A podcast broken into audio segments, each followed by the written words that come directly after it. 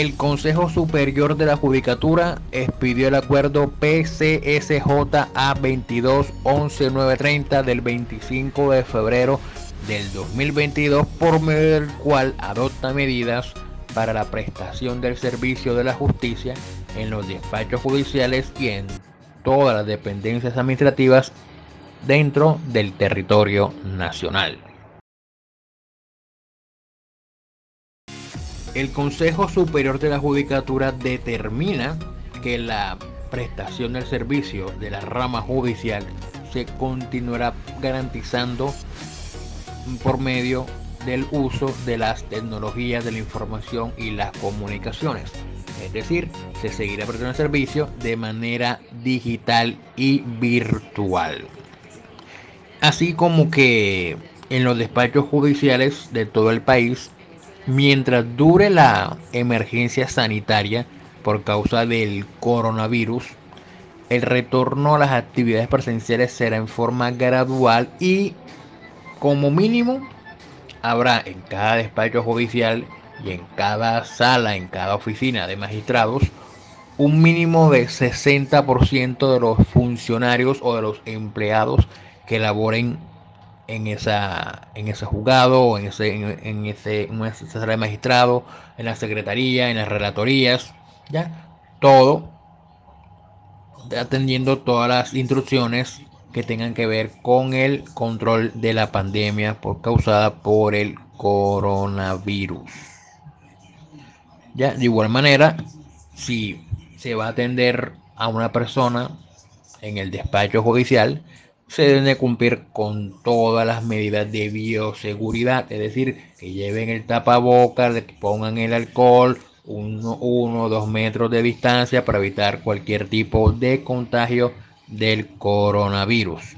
De igual manera, señala que se va a prestar el servicio en forma presencial, pero en casos excepcionales. ¿Cuáles serían esos casos excepcionales?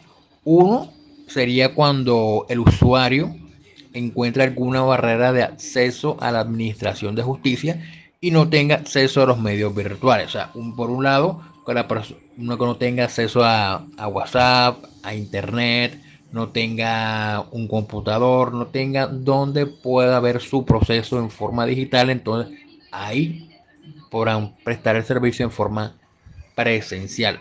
Eso sí, cumpliendo todos los protocolos de bioseguridad y de acuerdo a lo que define cada juzgado y cada sala de magistrado, cada sala de secretaría y toda la cuestión de la rama judicial como tal.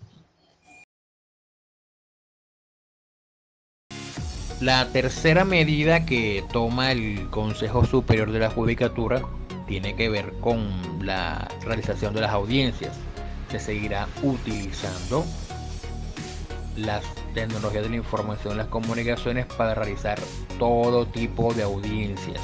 Es decir, se utilizará el Microsoft Teams, el Google Meet, el WhatsApp, el Messenger y todo aquello que se utilice, todo medio tecnológico para que se pueda realizar en debida forma la audiencia para la cual se programó y todo eso, el agendamiento, la grabación, el almacenamiento y la disponibilidad debe ser todo de manera virtual y todo utilizando las tecnologías de la información y las comunicaciones.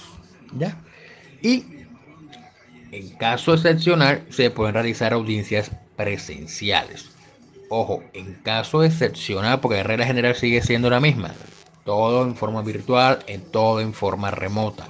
Solo la excepción serán las audiencias presenciales, pero esa cuestión le dan la facultad al juzgado, al tribunal o a la dependencia administrativa de la rama judicial que determine cómo se deberá llevar a cabo la audiencia presencial cumpliendo todos los protocolos de bioseguridad para evitar contagios por causa del coronavirus.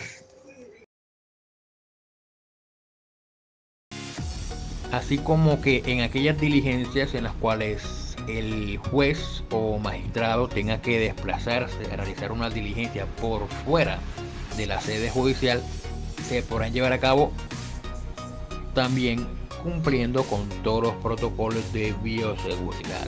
Vuelvo y reitero, con el tapabocas, uno o dos tapabocas, con el gel antibacterial, con guardando la distancia y toda la cuestión para evitar cualquier tipo de contagio.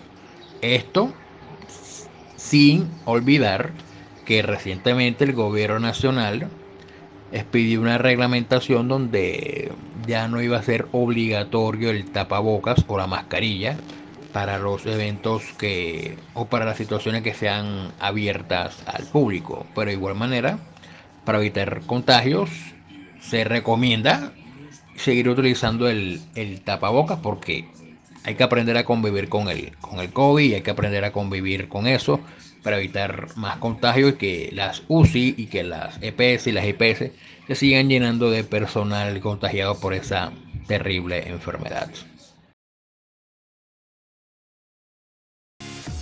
Asimismo, todos los documentos de carácter judicial, llámese demandas, tutelas, escritos para impulso del proceso, para replicar una demanda para una demanda de, de reconvención, es lo que uno llama contrademanda, enviar un oficio a otro juzgado, algún documento, todo lo que vaya relacionado con el tema del proceso en el cual se esté participando, todos esos documentos deberán seguir siendo presentados o radicados utilizando la tecnología de la información y las comunicaciones. Es decir, se deben de erradicar mediante el correo electrónico al cual el juzgado tenga el conocimiento del proceso de la demanda de la queja. Nada, no se recibirá ningún documento de manera presencial. Así que no perdamos el tiempo en redactar un escrito, imprimirlo, firmarlo y llevarlo al juzgado porque no lo va a recibir la excepción será, vuelvo y reitero, la excepción será en el caso dado de que no tenga acceso de manera virtual.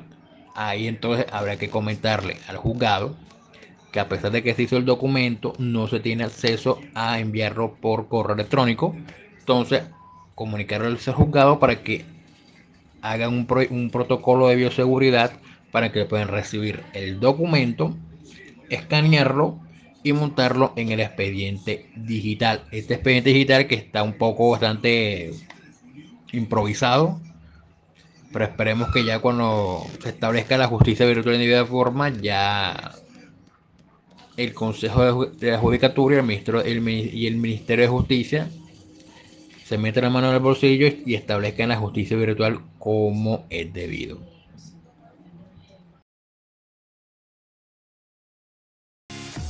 todos los servidores judiciales para ingresar a la sede de los juzgados y del tribunal deberán suscribir un documento donde se establezca el registro de cada servidor público, de cada servidor judicial, perdón, donde conste que haya recibido el esquema de vacunación prescrito por el gobierno nacional.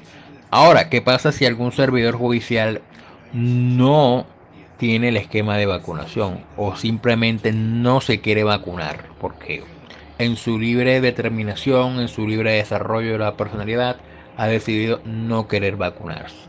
¿Qué pasa con ese servidor judicial? Pues simplemente ese servidor judicial no podrá ingresar a la sede de la rama judicial para atender al público. ¿ya? Deberá continuar con la atención de manera virtual como una medida para prevenir más contagios por causa del coronavirus. De igual manera, si algún abogado o algún usuario del sistema quiere ingresar a las, a las sedes de la rama judicial para revisar su proceso, para radicar un escrito porque no tiene acceso a los medios virtuales, entonces en ese caso se deberán cumplir con ciertas reglas como que si tiene algún tipo de afectación respiratoria, llámese asma, tiene gripa, neumonía, no por ingresar a las sedes, para, para cuestión, cuestión para evitar que se confunda con el coronavirus y entonces evitar que se le mire feo, se le discrimine. Entonces es mejor que si algún usuario o algún abogado, algún litigante, algún servidor o cualquier otra persona quiera ingresar a revisar su proceso, lo mejor, si, tiene alguna de esas cosas, es mejor que no acerque a las sedes y que la haga todo de manera virtual. ¿Ya? De igual manera, ahora, si no presenta, ahora, si, si, si presenta alguna cosa, lleve el tapabocas. Lleve el tapabocas para evitar cualquier tipo de cosas. De igual manera, debe presentar, debe presentar el esquema de vacunación. Como mínimo, dos, dos, que sea el mínimo del esquema de vacunación, son dos vacunas. Y ya esperar la tercera cuando pasen los, los tres meses. ¿Ya? Este, en cuanto si va a subir por las escaleras o por el ascensor, ten en cuenta que también los ascensores establecen un mínimo de personas, que a veces son como cuatro personas que pueden ingresar al ascensor de los de los edificios de la rama judicial, entonces también tengan en cuenta eso si quiere ingresar a la a la, a la cuestión de la revisar su proceso en la en el juzgado donde tenga el, el asunto, ya Cumplir con el protocolo de bioseguridad, no se olvide la guardia de la distancia para evitar más propagación del coronavirus, evitar así que las EPS y las IPS se, se llenen. Para último, el acuerdo de la, del Consejo Superior de la Judicatura señala que los servidores de la rama judicial podrán realizar su trabajo mediante la modalidad laboral no presencial utilizando el trabajo en casa, el cual señala que se respetará el horario, la jornada laboral, el derecho al descanso, la desconexión laboral y todo eso que señala tanto la ley 2088 del 2021 como una reciente ley expedida por el gobierno nacional. ¿ya? Ojalá, ojalá que se esté cumpliendo esta regulación acerca de esta modalidad laboral no presencial de trabajo en casa, porque yo sinceramente lo pongo en duda, porque en el ramo judicial hay bastante trabajo, hay demasiadas cosas que hacer, hay mucho que resolver, y no creo que el juez o magistrado principal titular este a los empleados que hasta las 5 de la tarde tienen pueden hacer todo y que no den un paso más allá de las dos horas o de la más de tiempo de la jornada ordinaria para cumplir con todo lo que hay que hacer. Sinceramente no lo creo. Sinceramente no lo creo. Pero habrá casos excepcionales. Muy poquitos. Pero si se cumplen, muy bien porque están cumpliendo con la ley. Pero lastimosamente no creo que estén cumpliendo con la ley porque hay demasiada cosas que hacer. Y eso también tiene que saberlo el litigante y el usuario del sistema, que creen que el, servidor judicial está bromeando, está rascándose la barriga, está mirando para el techo, está escuchando música, jugando, haciendo pen, jugando solitario en el, en el computador o Candy Crush en el celular o Free Fire o cualquier cosa y no está haciendo su trabajo. Tenga también entendido el litigante, el usuario, que el servidor judicial tiene mucho trabajo que hacer y hay que ser empático con ellos, así como el servicio judicial también tiene que ser empático con el usuario y el litigante de turno. Así que ojalá se esté cumpliendo con la ley. De lo contrario, el estrés laboral es demasiado grande y hay que también respetar y brindar garantías para la salud mental de los servidores judiciales.